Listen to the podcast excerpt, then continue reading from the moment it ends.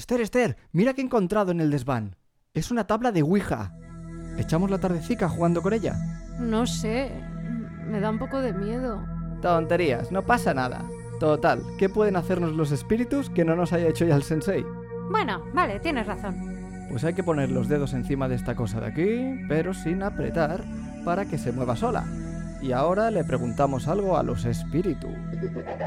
Vale. A ver, espíritus, decidme, ¿los episodios que grabo yo molan más que los que graba Esther? ¿Sí o no? ¡Lo estás moviendo tú, tramposo! Quita, no, quita, yo no lo he movido. Anda que no, eso no vale. Y tanto que sí que lo has movido. Que no, que no. ¡Dejes! Sí, que se está moviendo solo. Seguro que lo estás haciendo tú otra vez. Que no, que no. Mira, intenta comunicarse. Ah, no. Ay, qué miedo. Calla, que lo vas a asustar. Déjame apuntar todo a ver qué dice. Ya está. Son. son unas coordenadas. Igual es el lugar donde hay enterrado un tesoro. Ah, seguro que sí. Lo voy a poner en el GPS de la bici y vamos para allá. Vale, te sigo. A 100 metros gire a la izquierda. Entre en el bosque del mal y coja la primera salida en la cabaña abandonada. Ignore el cartel de peligro. Entre en el sendero a toda mecha y habrá llegado a su destino. Pues según el GPS es aquí. Estará debajo de la vía del tren. Suerte que nos hemos traído las palas. ¡Acabar! ¡Viene el tren! ¡Sigue cavando, que si no nos va a atropellar! ¿No sería mejor apartarnos de la vía? ¡No hay tiempo! ¡Date prisa! Voy todo lo rápido que puedo, ¿vale?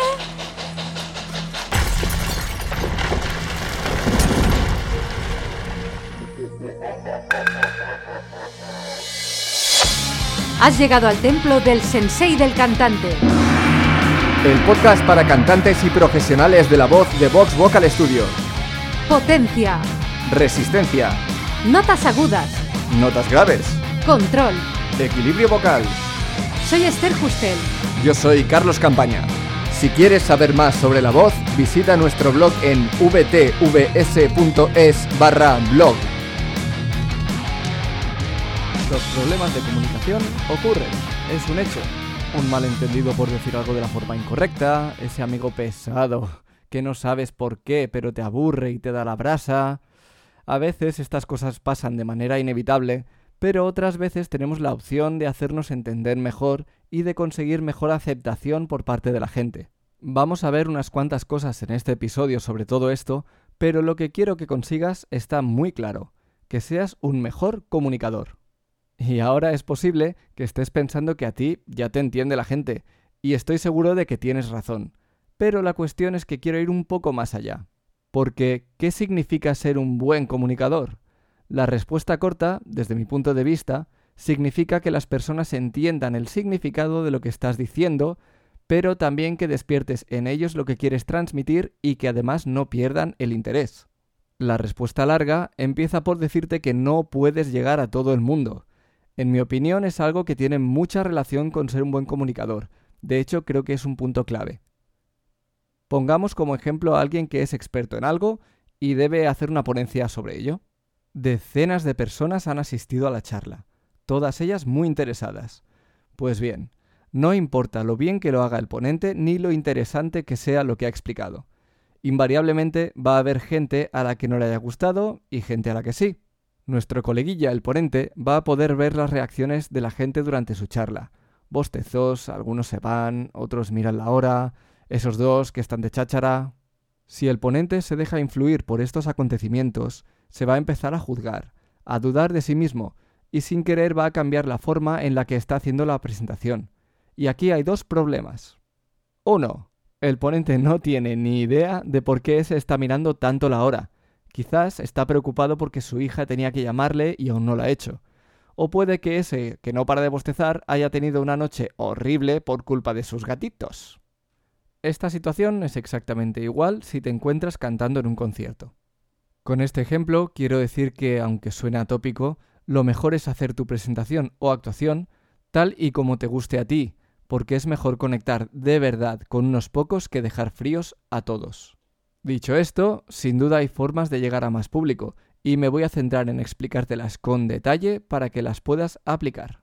Primer punto importante, combatir el aburrimiento del oyente. A las personas nos gusta divertirnos siempre que podamos, y nos sentimos atraídos por las personas divertidas. Da igual si estamos trabajando, estudiando o descansando. Si es posible, cualquier situación con humor es mejor. Si tienes que dar una charla a un grupo de gente, te animo a que añadas alguna broma aquí y allá para mantenerlos despiertos e interesados por lo que tienes que decir. Añade alguna imagen divertida en tus diapositivas, explica alguna anécdota en relación a lo que acabas de decir, caracteriza algún personaje con tu voz o lo que tú quieras. Por supuesto, habrá personas que no tengan tu mismo sentido del humor, pero no pasa nada. Recuerda, no llueve a gusto de todos, pero conectarás mucho más con la gente.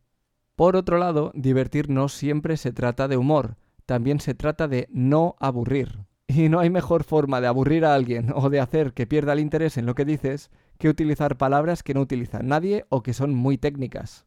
Por ejemplo, en una clase de matemáticas, si tenemos una proyección de un rayo infinito A y otra proyección de un rayo infinito B, uno con el vector director 0.7, 0.70 y el otro con un vector director de 1, 0, 0 la verdad es que tenemos cancha para hacer esto un poco más ameno dentro de lo que cabe, porque son matemáticas, eh, si lo explicas un poco así. Tenemos dos trenes, uno rojo y uno azul. Uno lleva la dirección de 0.7, 0.70 y el otro 1.00. Si utilizamos estos valores en esta fórmula podemos saber en qué punto chocarán. Como ves, tampoco es que sea divertido, pero con una explicación así la gente puede imaginar y ver en su mente lo que estás explicando, con conceptos mucho más sencillos. Pero no solo se trata de eso. He asistido a algunas charlas de personas que utilizan palabras rimbombantes sin necesidad alguna. Palabras como canónico, eventualmente, binomio, tangencialmente, todas ellas con un significado muy concreto y útil en algunos casos, pero al no ser palabras de uso común, muchas veces nos quedamos con cara de tonto pensando en lo que quiere decir, perdiéndonos por completo el significado del mensaje. Pero la vida continúa y el episodio también. Segundo punto, la seguridad es lo primero. Depende de cómo utilices tu voz, los demás te percibirán como más seguro o más inseguro. El objetivo para conseguir una voz segura es que tu voz sea firme. No me refiero a hablar como si estuvieses en el ejército. Porque en ambientes relajados, esta forma de hablar se podría considerar un intento desesperado de llamar la atención. Con firmeza me refiero a que tu voz siempre suene sólida, sea un volumen alto o bajo, o incluso al susurrar. Y hay cuatro factores en los que puedes trabajar para que tu voz sea más firme. El primero es la dicción, el cómo pronuncias cada letra de cada palabra. Si no articulas bien, tu mensaje perderá fuerza porque el receptor tendrá que dedicar unas décimas de segundo extra en entender lo que acabas de decir, en vez de estar al 100% enfocado en lo que dices. Comúnmente se cree que tienes que exagerar mucho cada vocal, pero esto te puede generar muchas tensiones que harán que te fatigues y que tu tono de voz sea más estridente. Para practicar la dicción, va muy bien leer en voz alta, asegurándote de articular las palabras sobre todo con la mandíbula y no tanto con los labios. Si abres los labios en sentido horizontal, empeorarás tu sonido. El segundo factor es la entonación, el dibujo que haces al hablar. Si utilizas muy pocas notas al hablar, va a ser un tostón escucharte y vas a conseguir que la gente se duerma. Ir cambiando de entonación hace que oírte hablar no sea aburrido y además puedes enfatizar más algunas partes que otras. En esto te puede ayudar mucho entrenarte como cantante, ya que aprendes a utilizar músculos que de otra forma no utilizarías. Esos músculos, además de mejorar tu condición vocal en general, te harían más fácil y natural el hacer diferentes dibujos con tu voz. El tercer factor es el ritmo, y también tiene que ver con el aburrimiento ajeno.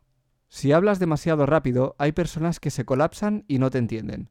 No hace falta nada más que una sola palabra que no entiendan bien para que se atasquen uno o dos segundos en ella y con eso ya pierden el hilo.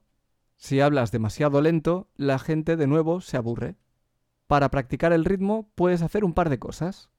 La primera y más obvia es acelerar tu habla si hablas lento, o ralentizarla si hablas rápido. Al principio te parecerá que hablas súper rápido o súper lento, dependiendo de tu tendencia, pero poco a poco te acostumbras. La otra forma es copiar los diálogos de una película. El doblaje en español por lo general es muy bueno y se les entiende todo muy bien, entre otras cosas porque el ritmo que llevan es perfecto. Y el cuarto factor es el volumen. Jugar con el volumen te permite añadir más expresividad a tus palabras y también te permite dirigir la atención de la persona que te está escuchando hacia donde quieres. Tampoco hay que exagerarlo, porque si te pasas va a quedar un poco raro.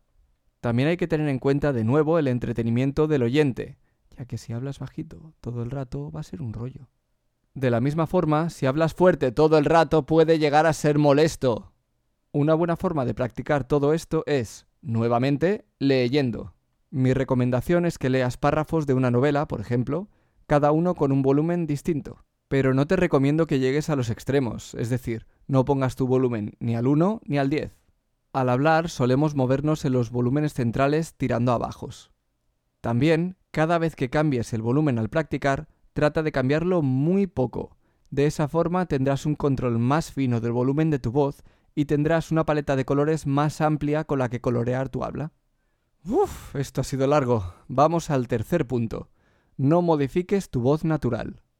Habré oído y leído cientos de veces consejos como una voz grave impone mucho más o una actitud muy seria al hablar infunde mucho respeto. ¡Tonterías! Esto tiene mucho que ver con lo que te comentaba casi al principio, lo de ser fiel a tu forma de hacer las cosas, aunque a algunas personas no les guste. Porque yo podría estar hablándote así, pero además de que acabaría muy cansado a nivel vocal, vas a notar que no estoy cómodo hablando de esta manera, porque yo no soy así. En cambio, como te estoy hablando de la misma forma en la que hablo normalmente, estás enganchadísimo a este episodio. A veces hacemos estos cambios de forma consciente porque nos lo han aconsejado, pero a veces estos cambios los hacemos sin querer, ya sea porque nos han educado así o porque tenemos esas creencias metidas en el coco. Lo cual me lleva al cuarto y último punto. ¿Eres consciente de cómo te oyen los demás? Al utilizar la voz estamos completamente ciegos y solo nos podemos guiar por las sensaciones que tenemos cuando hablamos o cantamos. Eso es un bajón. A medida que trabajas tu técnica vocal, sin darte cuenta vas creando relaciones entre tus sensaciones y lo que oyes, y eso es una trampa de la que hay que salir rápido, porque los demás no te oyen de la misma forma en la que tú te oyes a ti mismo. Así que te lo voy a decir con una pausa exagerada para darle más rollo.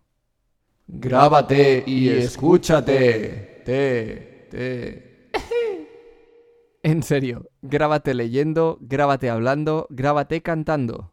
Es importante que crees relaciones entre lo que oyes en tu cabeza al hablar o cantar y lo que se oye desde fuera.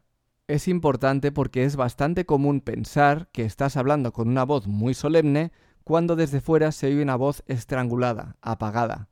O a veces parece que estés hablando o cantando con mucha potencia, pero en realidad estás gritando.